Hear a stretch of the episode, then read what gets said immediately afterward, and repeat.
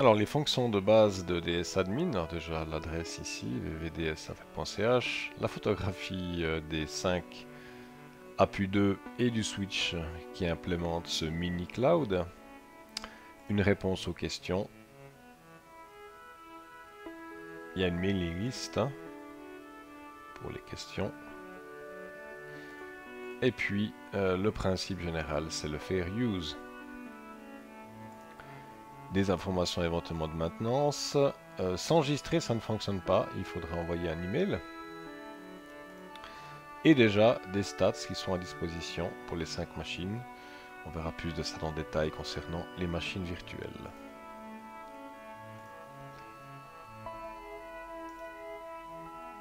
En supposant que donc on a reçu un compte, on peut se connecter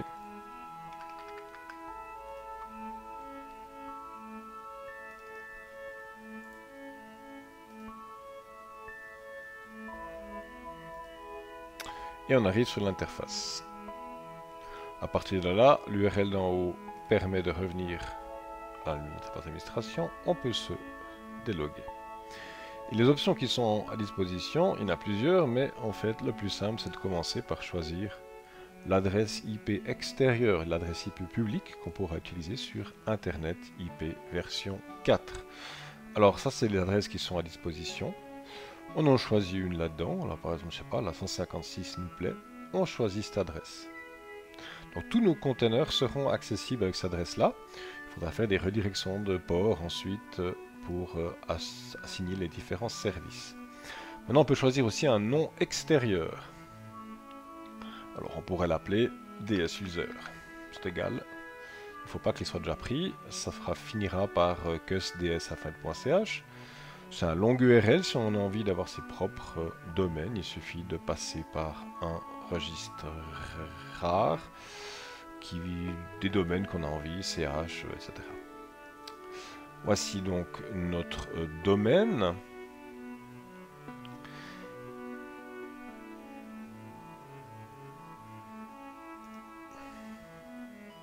domaine. comme on vient créer ce nom de domaine, on peut aller vérifier si dsuser.cust.ds.alphanet.ch fonctionne, et ça fonctionne déjà. Et on peut aussi voir que le reverse a été configuré correctement.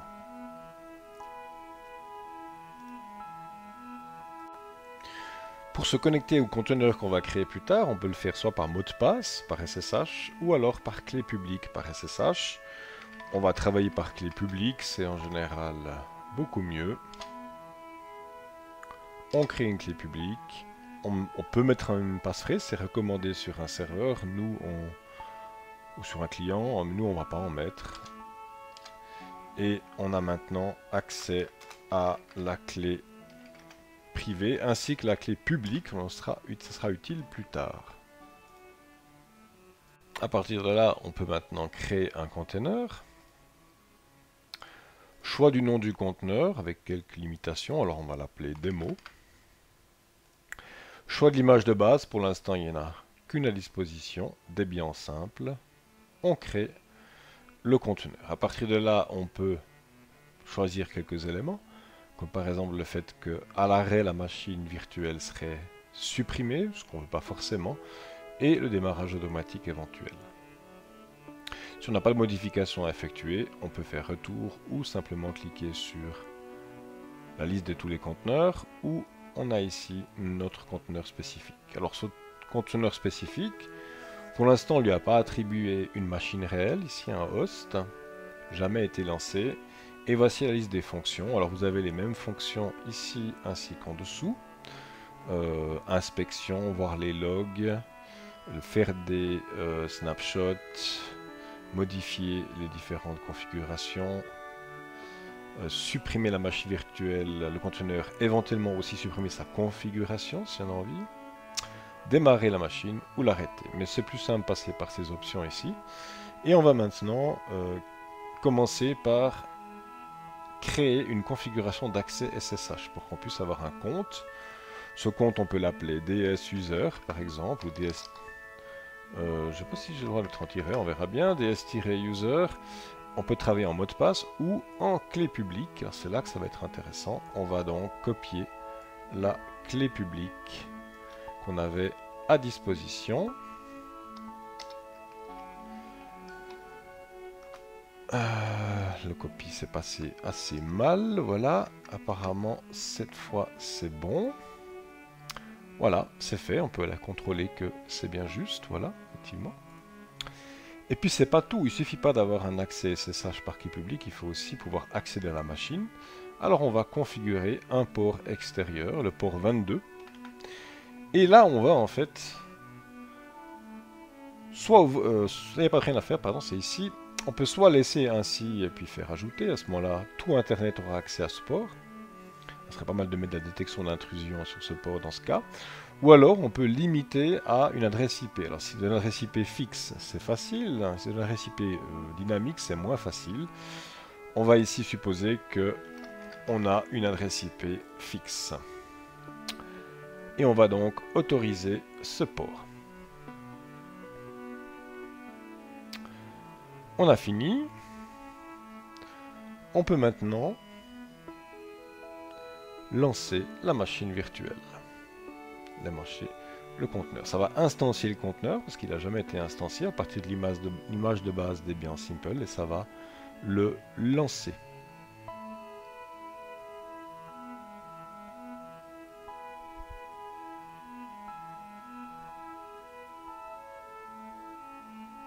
Alors, le conteneur est maintenant démarré.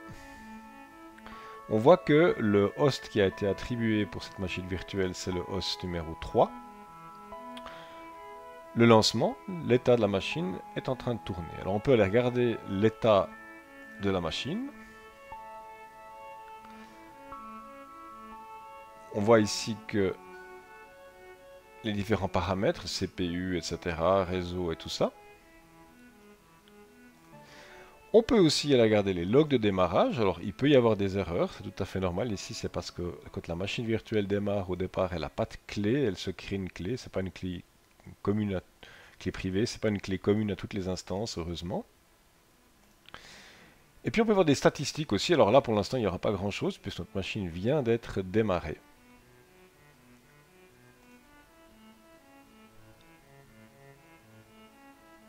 Alors testons euh, si on peut euh, accéder à la machine.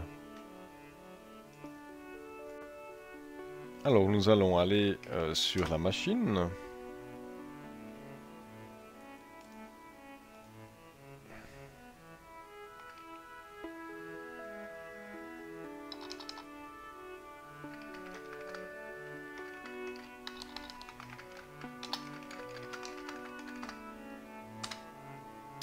Accepter la clé.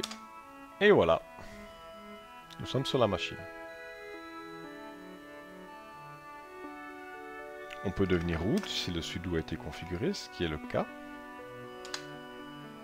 Et faire toutes les opérations qui sont nécessaires, par exemple mise à jour, etc.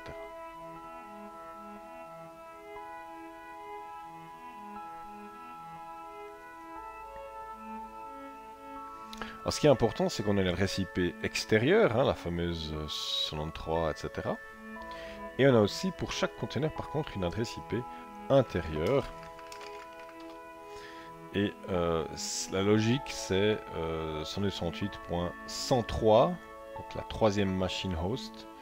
Et ici, ça commence à 100. Et il y a un DNS interne.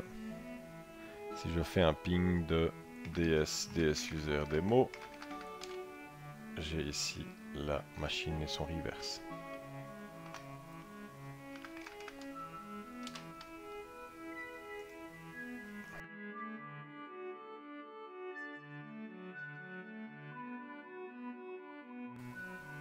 Alors maintenant, si on arrête le conteneur et qu'on le redémarre, il n'y a pas réinstanciation puisqu'on n'a pas mis la croix à suppression. Hein. Juste démarrage. Et en fait, on ne va pas changer ni de host, ni d'adresse IP privée interne. Hein.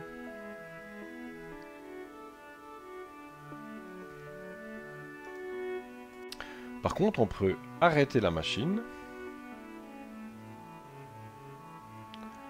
et ensuite supprimer le conteneur. Alors on peut supprimer le conteneur et ainsi sa définition, c'est pas ce qu'on va faire ici, on va juste supprimer le conteneur. Et puis on va ensuite pouvoir le redémarrer.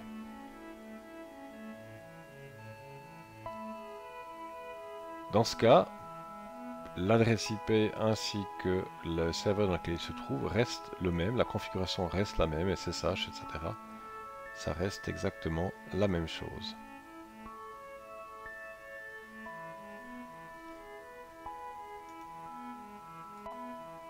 Alors comme on a supprimé le conteneur et redémarré le conteneur, hein, si on a juste stoppé et starté, ça ne changeait rien, on a supprimé le conteneur, la clé privée du serveur a changé, donc le plus simple c'est de supprimer le fichier euh, authorized key, de refaire un SSH, accepter de nouvelles clés, on est connecté. Et on peut maintenant installer par exemple un serveur web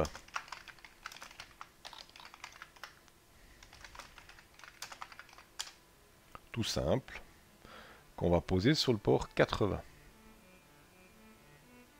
Alors, ce genre de choses devrait pouvoir être dans le futur faisable avec des scripts appliqués dans les machines virtuelles via l'interface graphique web. Pour l'instant, c'est à la main et puis c'est très flexible et assez facile à faire avec une distribution comme Debian.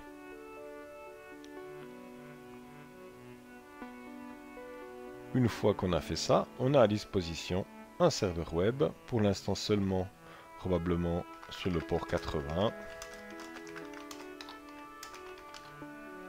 Ah. Pas très grave.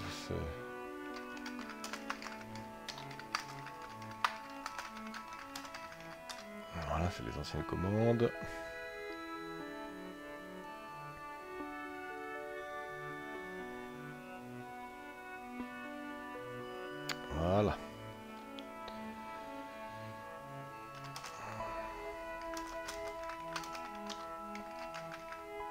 On peut démarrer le service Apache. Voilà. Et effectivement sur le port 80. Mais est-ce que ça fonctionne? Alors si on va sur l'adresse de notre euh, machine,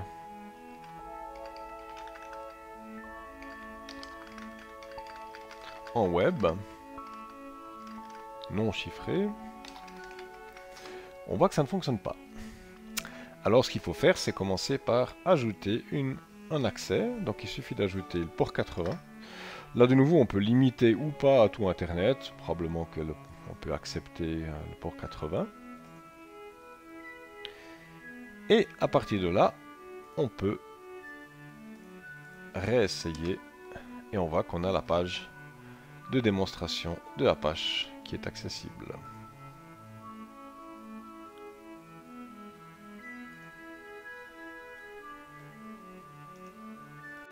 À partir de là, on peut faire un, snapshot. De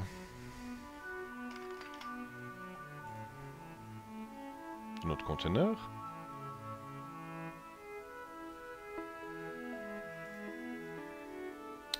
Et on peut faire des modifications et on, verra ça juste après. Alors faisons une seule modification, c'est créer un fichier euh, Toto à la racine. Par contre, on va utiliser quelque chose d'autre qui est en fait le répertoire data, euh, pardon, le répertoire euh, private et le répertoire shared, voilà. On va créer un fichier, un test, dans les deux, dans le private et dans le shared.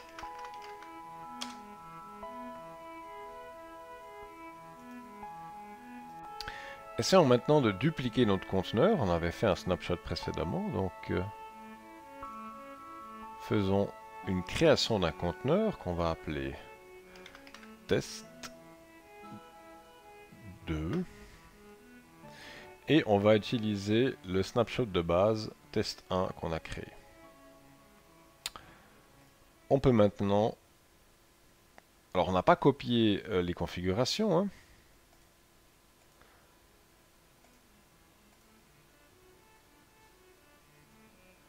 On va le refaire. Donc on veut en fait euh, port extérieur ouvert. le port 22 nous suffira. Mais on peut pas le mettre sur le même port que puisqu'on n'a qu'une seule adresse IP. Donc il faut mettre ici un autre port. On restreint l'accès. Et puis, euh, on pourrait faire la même chose avec le port 80. Typiquement ici, le port 80 sur le port 80-80 par exemple.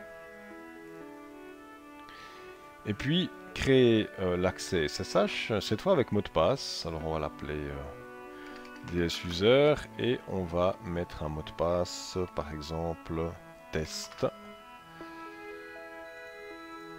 Alors c'est pas un bon mot de passe, mais on pas, on a bloqué l'accès. Et on peut donc démarrer cette machine virtuelle.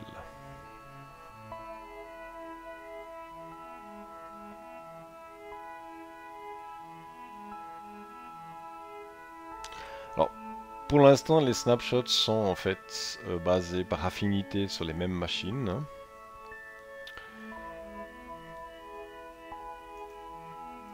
Alors on se rappelait que cette machine est un peu particulière parce qu'elle a en fait euh, un fichier Toto à la racine qu'on a créé après le snapshot et dans, dans Shared ainsi que dans Private. Elle a des données. Je quitte la machine euh, virtuelle numéro 1 et maintenant je vais aller dans la machine virtuelle numéro 2.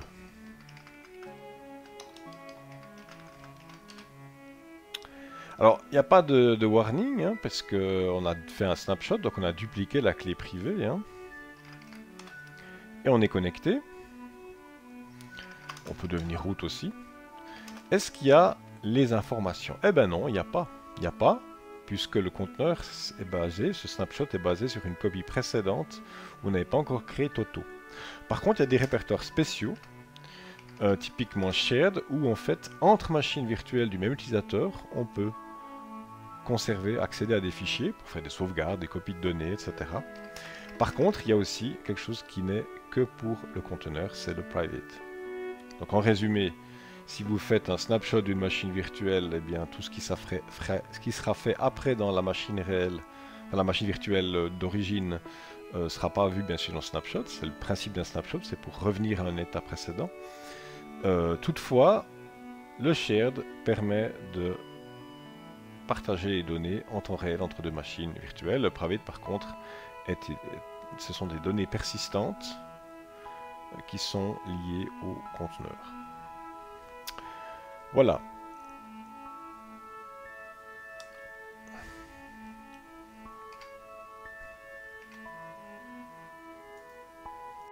Alors nos deux conteneurs, on voit ici, on peut euh, aller regarder les statistiques, par exemple, ici, euh, il y en a quelques minutes, donc on a quelques informations, on voit ici euh, les deux conteneurs qui sont ici sur la même machine, avec la mémoire utilisée, CPU et taille totale, disque. Alors ce qu'on pourrait aussi faire, c'est la garder dans la, le port 8080 pour voir si on voit l'autre machine. Hein. Euh, voir non. Est-ce que j'ai bien configuré les ports extérieurs? Euh, Ça c'est démo, ça c'est le mauvais. Euh, celui-là. Donc pour extérieur UVR, euh, pour x 80-80, les autorisations euh, devraient être correctes. Est-ce que... Ah oui, il n'est pas démarré, oui, on n'a pas, pas démarré de la machine virtuelle, ça je n'ai pas parlé de ça. Effectivement, il faudra démarrer le service, etc. Bah tiens, je vais le faire, comme ça on fait la démo quand même.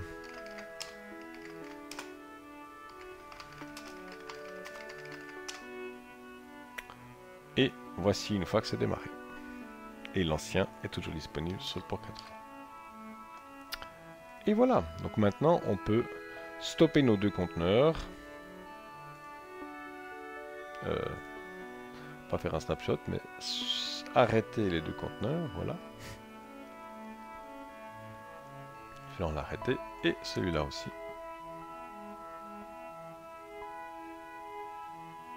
Par contre, on n'a pas supprimé les conteneurs, c'est ce qu'on peut faire maintenant. Supprimons les conteneurs ainsi que leur définition. Voilà. Euh, bon, il y a un bug, il faut que je vois pourquoi. Et puis ici, même chose, qui a le même bug.